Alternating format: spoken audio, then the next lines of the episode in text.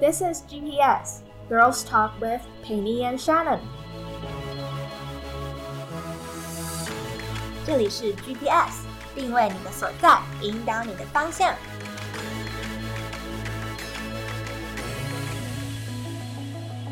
大家好，我是 Shannon。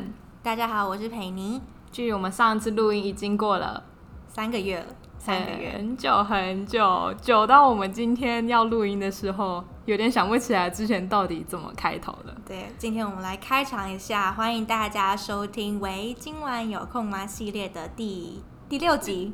对，六，差点要讲七，想说，嗯，自己什么时候制作了虚拟的一集？那我们上一集呢是焦虑 no 国外留学申请上集，那是在讨论我国外留学申请的状况。那我们今天就是要访问佩妮，然后顺便做一下近况汇报。那我先从近况好了，OK 我们的近况就是我们都落榜了。OK，跟大家宣布这个消息。对对对，虽然都落榜了，听起来很伤心啊，我们也是蛮伤心的。但是我们今天想要理性的分析一下我们为什么失败，然后我们落榜之后到今天录音过程跟心态。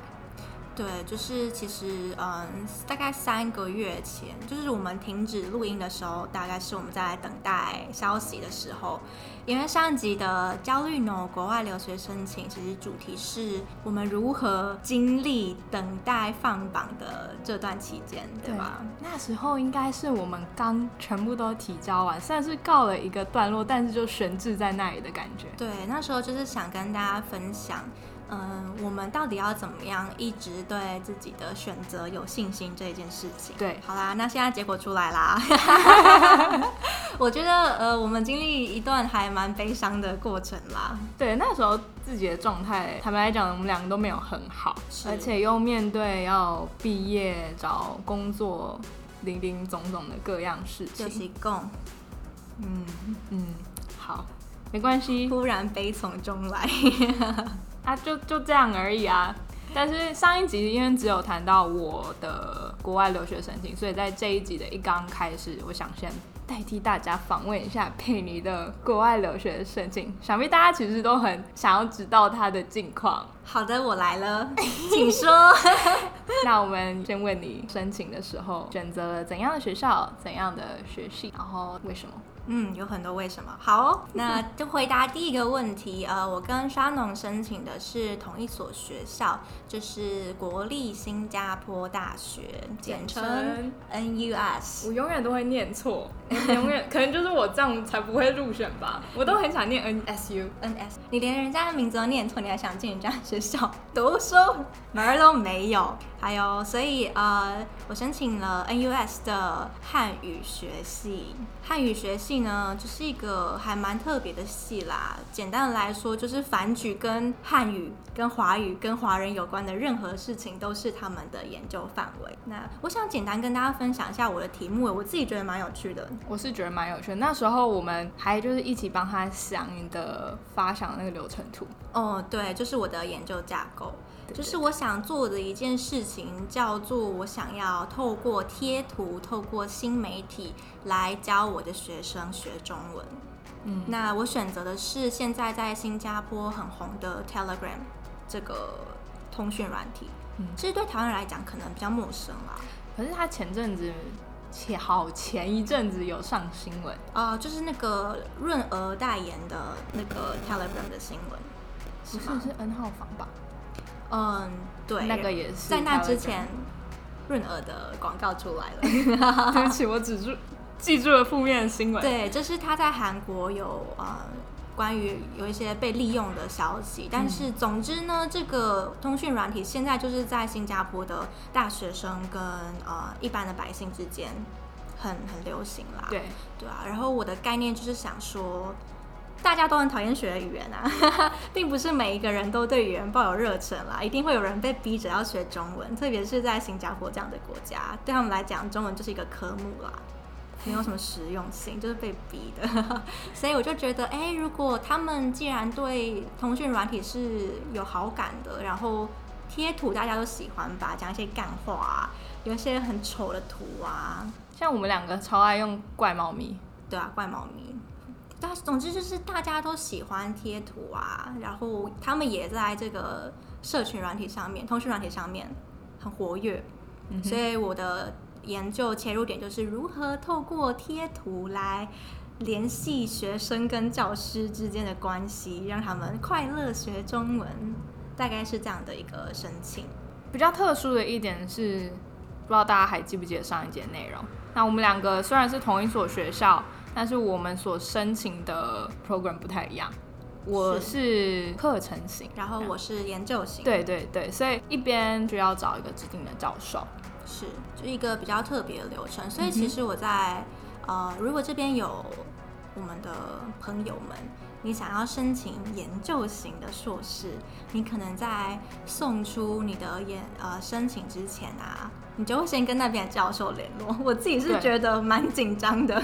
其实全世界在申请国外在申请各种研究型的学位，都是要先去找那边的教授，请他帮你看一下研究计划，然后你们的兴趣对不对？对，就是呃，研究型其实是一个很看运气的申请啦，就是你要找一些就是看起来教授跟你就是很合的，你去看看他的研究领域是不是跟你有合得来的。对，因为他们是呃师徒制的感觉。嗨嗨嗨，说的是对哦，所以呃，我我在申请以前其实就跟那边的教授通过信了，那时候我还很纠结，嗯，我到底是要写英文呢，还是写中文呢？后来我想说。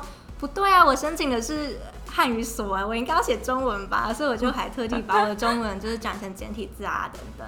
但是，嗯，我想分享一下，就是理性的分析我落榜的原因。第一个当然是运气就没有这么好，呃，我已经找到了可能也就方向跟我比较像的教授，但是他回信的内容非常客气，他说，嗯，这是一个跟网络有关的领域，恐怕我没有办法指导你。但是我们非常欢迎你来申请，然后会交由啊选评委员会来做审核等等等这样的经过。对，但是其实他回信很快，我记得，然后隔天他就回了，但是我花了三天才按出送信。对，我知道这种感觉，这种感觉很纠结耶。哦，其他的失败原因，我自己这边也来分享一下好。OK。嗯，我是在申请之前，其实就收到密报。密报，对，就是新加坡那边的密报。OK，就是疫情的关系，很多新加坡原本在可能目标是从去国外读研究所的学生，或是本来是在国外读研究所的学生，都全部回流到新加坡里面。嗯，然后变成他们，呃，新加坡自己的大学，不论是新加坡大学还是别间。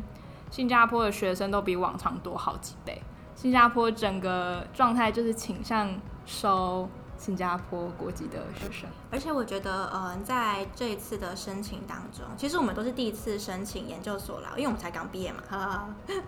而且，但是，呃，我觉得比较特别跟台湾不一样是，国外的研究所其实可以让我们真的看到，呃，你的学校的名字跟。其他国家学校的名字被摆在一起的时候，那种很很客观条件的比较，我觉得要真的找一个方式凸显自己是蛮不容易的，因为毕竟白纸黑字写在那边就是一个很明显的分界啦。对啊，如果我们跟常春藤名校摆在一起，是，除非我们干了什么厉害的，得到厉害的奖啊，但是我觉得在我们的领域里面，其实是一件真的非常不容易的事情啦。对，所以我们失败之后，然后我们认知这个失败，然后我们开始思考为什么会这样，一直到现在，我觉得我们已经进到一个尝试失败的领域了。嗯，所以就是从认知失败，认知到我们失败这个事实，我们现在一个尝试失败的过程，就是进入下一个阶段了。其实也蛮好的，就是从我们自己的角度来看，申请国外研究所这件事情，它其实不难啦，它不是一件难事，就是申请啊，就是准备好资料就丢啊。但是从比较大的。格局下面看的话，就是优秀努力的人，全世界真的多到不行。对，所以嗯，在我们刚毕业的时候，我觉得有这样的经历，我其实是蛮开心的。嗯，对，就是那种挫挫被挫挫锐气的对感觉。对对对，因为在嗯在台湾，我觉得大家都比较谦虚，但是这个谦虚有时候会让我们反而觉得，嗯，那我是不是就这个进步的空间就到这里了？会让我们其实没有那么有企图心。而且我觉得还有一点，就是在台湾，毕竟不论是申请学校或是找工作，我们的圈子里面留的人，差不多。人力市场其实就是差不多那个样子。觉得这次有一点让我觉得蛮可惜的是，我们没有办法知道，呃，跟我们一起申请的人，还有呃，当地学校确实判断的依据，是我自己蛮想要知道的吧。，因为我们收到的回复都很 很官方，非常的简短又官方，就是超官方。就很像就是给你一张纸，然后画一个叉，然后就跟你说 Here you go。你没有上哦，这样子。对对 OK，好，我知道了，谢谢您的通知。对对对对对，对哦，哎，总之我们的现况就是这样。嗯，但呃，我觉得录这个蛮蛮开心，可以跟大家交流，因为上一集其实呃是我们开录以来触及率最高的几篇之一，相信大家对研究所申请很有感。或是对焦虑本身很有感。对啊，对啊，这一集我们应该不会着重在焦虑啦，我们想来谈一下，就是嗯，整理思绪跟筹备酝酿的这个过程。嗯，先来谈谈我们现在的状态好了，就是自从落榜之后，我们两个都算是马上接到工作里面，我们是无缝接轨的状态。是，其实还蛮幸运的，我自己觉得。因为是，特别是现在看到我们每个人都要待在家里，嗯，但嗯想到如果我们是刚毕业又没有马上找到工作，真的是走投无路，可能就回老家我也这么就是觉得。吃家里，当不至于不少吃。家里啊，但是就是很现实的啊，你要找工作，你没有办法真的到实地。对，对啊，也没办法进到那间公司看看，哎、这气氛，然后跟你工作人是怎么样的人。嗯，所以其实我们自己是很幸运的，就完全是无缝接轨，也在我们熟悉的职场里面继续工作下去。就我们在嗯申请的那个日期，其实一面有嗯兼职的工作，那后来就是非常感恩有机会可以直接从校园进入职场转到正职，所以这个过程其实就是维持忙碌啊。然后持续学很多新的东西，不只是在职场里面学新的东西，我们也嗯更精进我们的新媒体能力。没错，不知道大家最近有没有持续关注我们？我们的 IG 其实一直有更新有趣的语言啊，然后我们最近做了哪一些菜呀？对，除了厨艺的增长之外，就我觉得还蛮特别的是，我们居然开课。哦，对，就是嗯，我们也不晓得我们做 Podcast 其实没有太大的企图心啊，我们真的蛮没有企图心，看我们三个月没有录音就知道。闲散闲散的做，但是不知道为什么我们就有一个机会可以当，我觉得与其说讲师，我们也没那么厉害，就是经验分享。当一个 Podcast 经验分享的的分享者，嗯，然后对我自己来说是一个很大的突破，因为我也不是老师出身，没有什么教人的经验。对我，我那时候在分享的时候就很担心我，我分享的过程会很像上课。我一看到镜头，我就会不自觉，然后又有学生，腔圆，我就会对啊，我就会很很进入教学模式。然后我在备课的时候，佩妮一直提醒我说：“你不可以太凶。”对啊，不可以你你要有耐心跟爱心。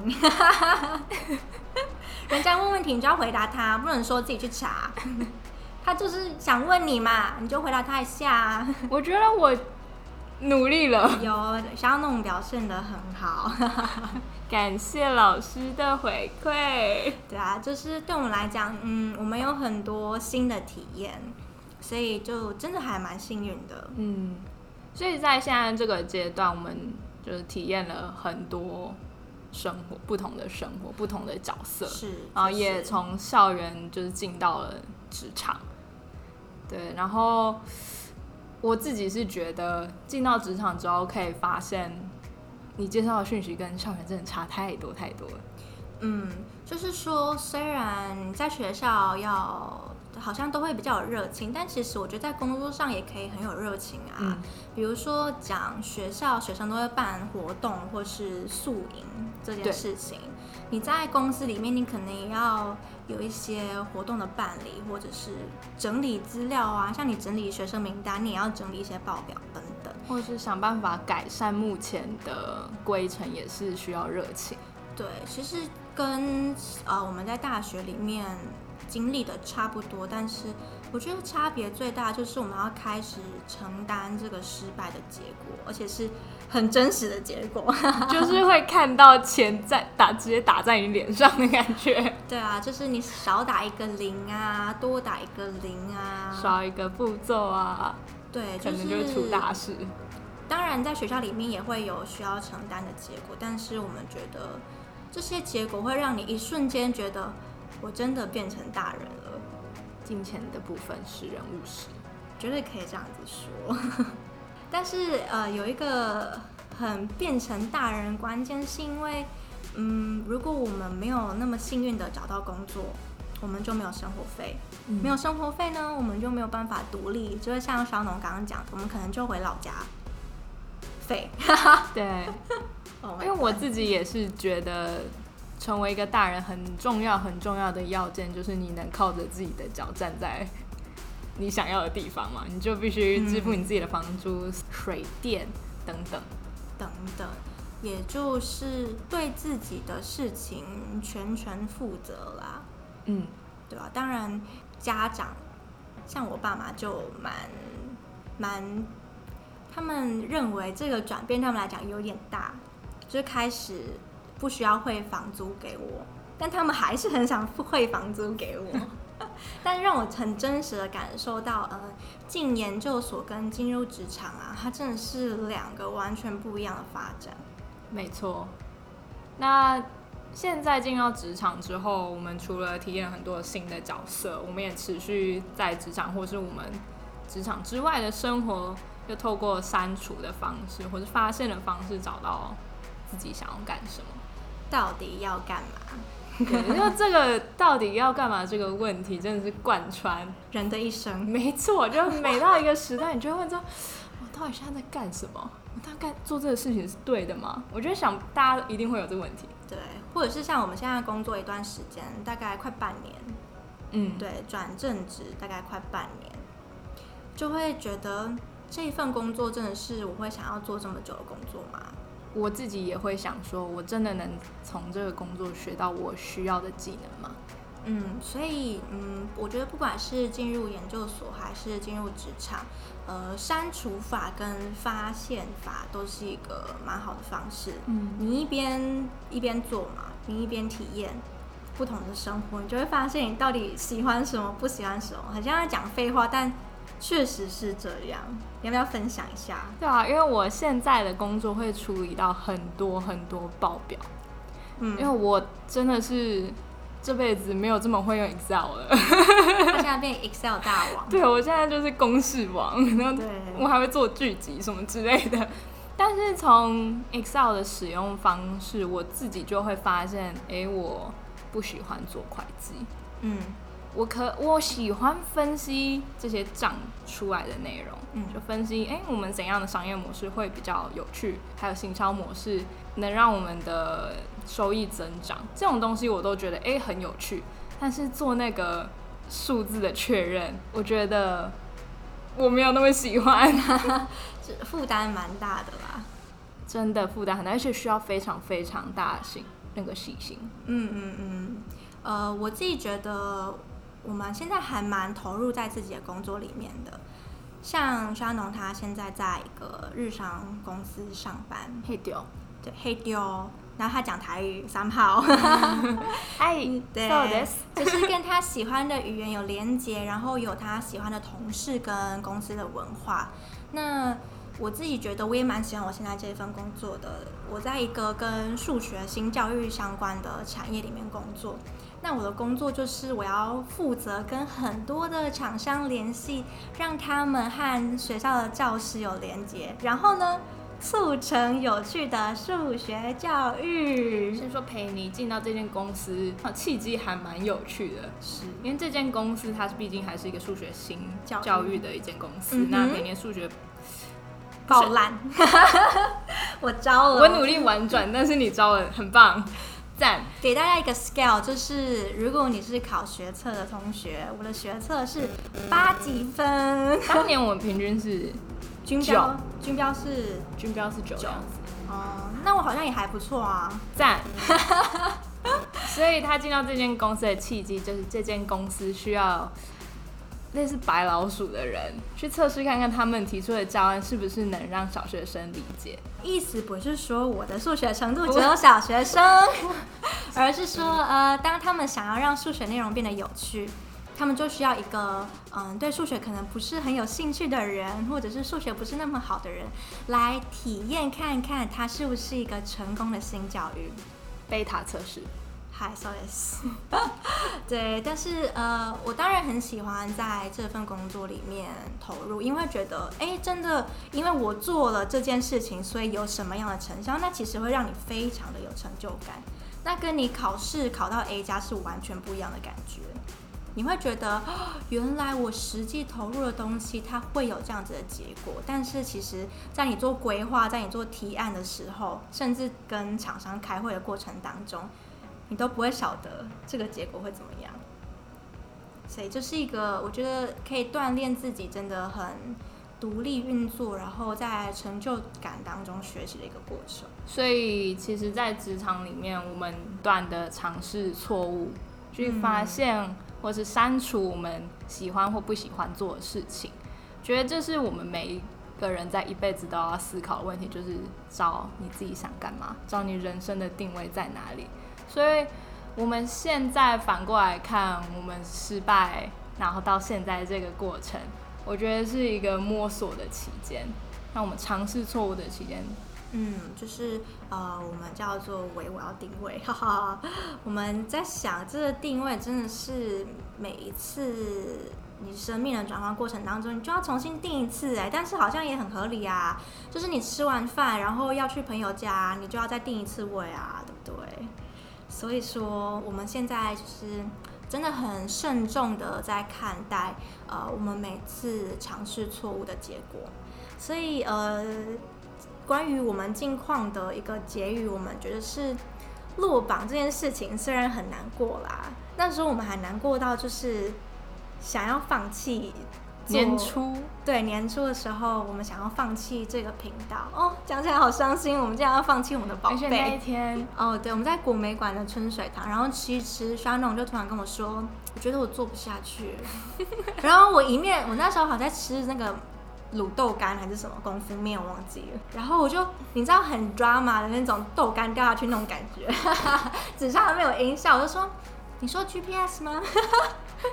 小心翼翼的问了他，我记得那时候也没那么 dramatic 吧，那是我的小剧场，你不知道，风和日丽的。所以你后面有那个震惊的漫画背景图，有，我有小剧场，只是你没看到。我就很淡然的说，嗯，我觉得做的好像没有什么发展性这样。对啊，其实因为那时候我们自己在预备，是一个很辛苦的过程，然后写出很多东西，然后很多文书，非常的反复，就是让我们也比较没有心力，连 IG 都没在经营。对，现在我们很努力的在经营，大家可以看得出来吧？有啦有 啦，对啊，然后其实那时候我可以理解，呃我就很很强忍，然后很镇定的跟他说，嗯，我可以理解，那没关系，我觉得我我们可以先讨论一些后续想做的事情，然后我可以自己先发一些呃写写文章啊，分分享一下我看到的有趣知识等等。对啊，总而言之，就是在这个阶段里面，我们还是会想象啊，我们那时候规划的方向会是怎么样的。对啊，就是一边难过一边忙碌，但是呃空闲的时候，我们还是会幻想一下，嗯，在克拉克码头旁边喝酒吃螃蟹，哦，我的螃蟹。Guys，我们不是为了螃蟹而去新加坡的，我们是为了学习变好，是吧？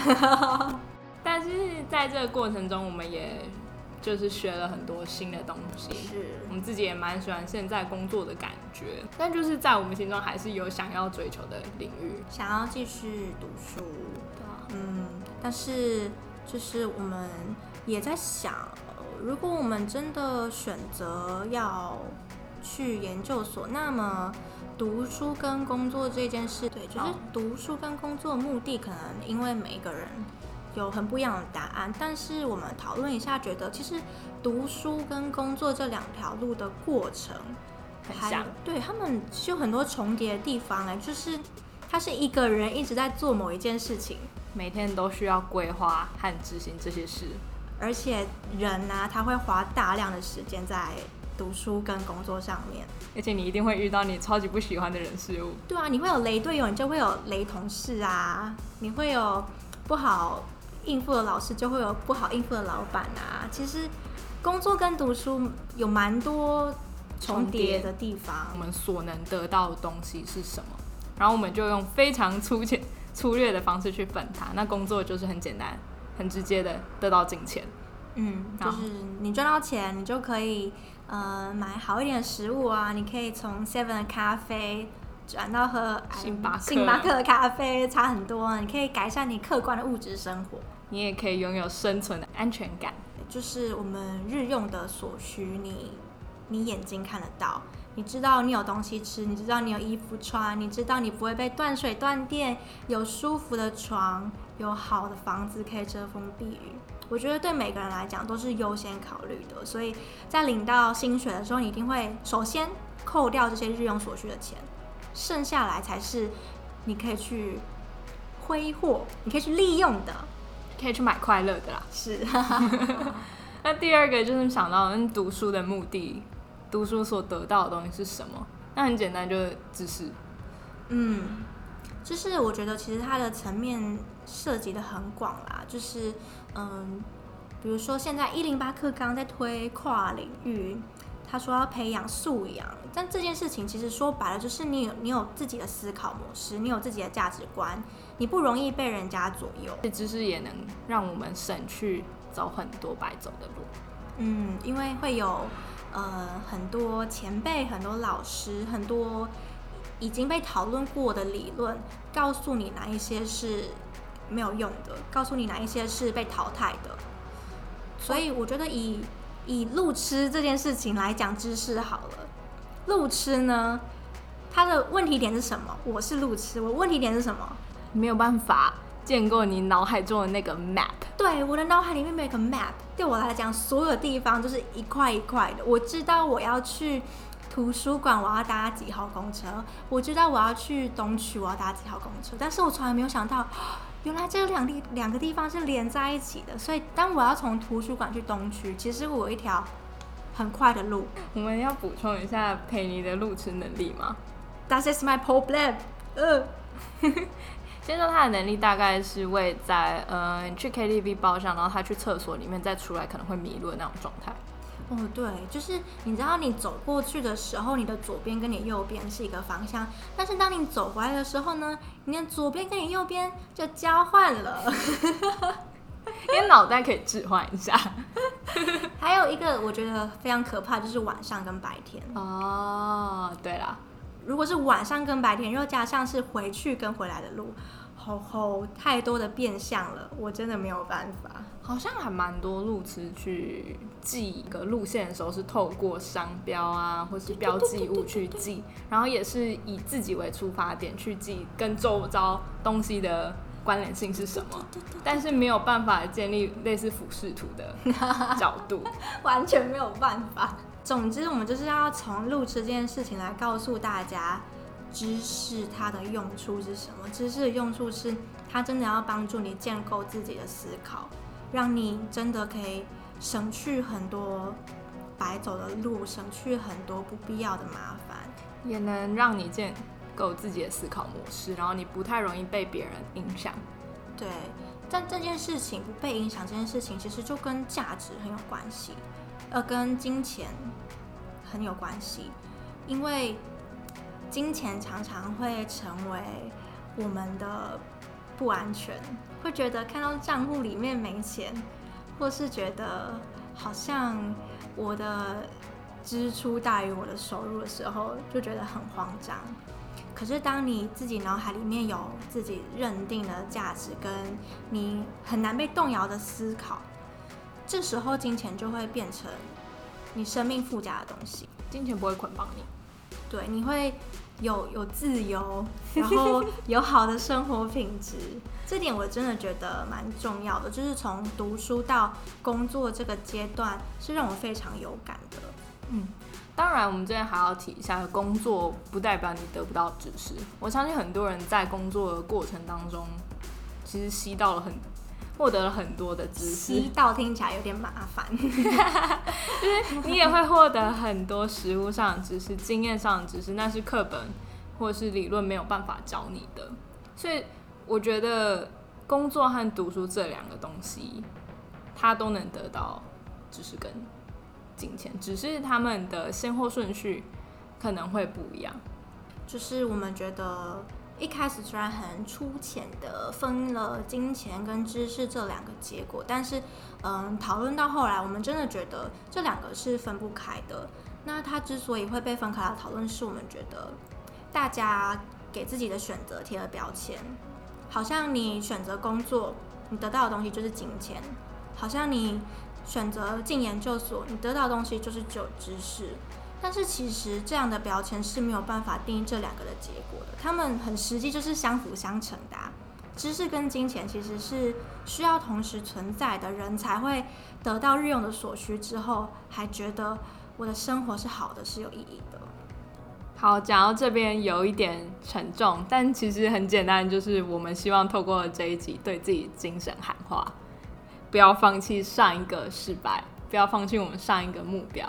Fighting！如果你跟我们一样是刚毕业找到工作的大学生，然后啊有这样子类似的烦恼，你不孤单，我们也在这里，陪你，所以呃，我们真的很努力的继续规划跟整理我们上一个失败，哈哈哈哈。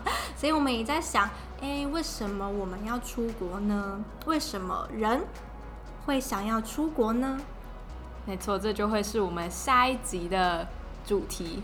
对，因为嗯、呃这个单元就是我们想要跟大家比较简单的聊天，我们就让它的时数不要太长，但我们在 IG 上面已经有一些呃事先的发问，就是大家的回答让我觉得非常的被鼓励耶。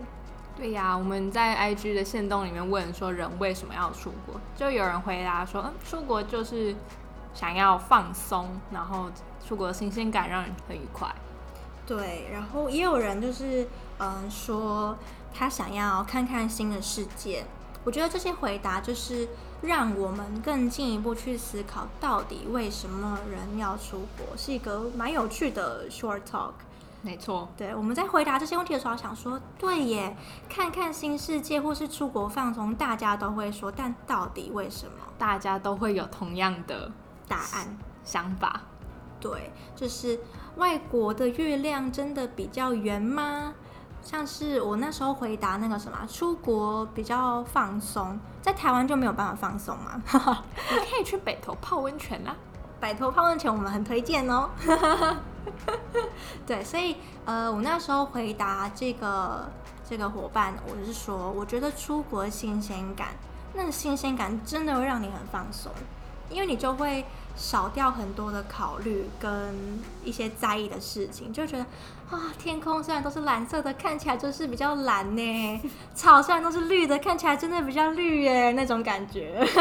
那还有就是，也有人回复说，他觉得出国是可以让人看看新的世界。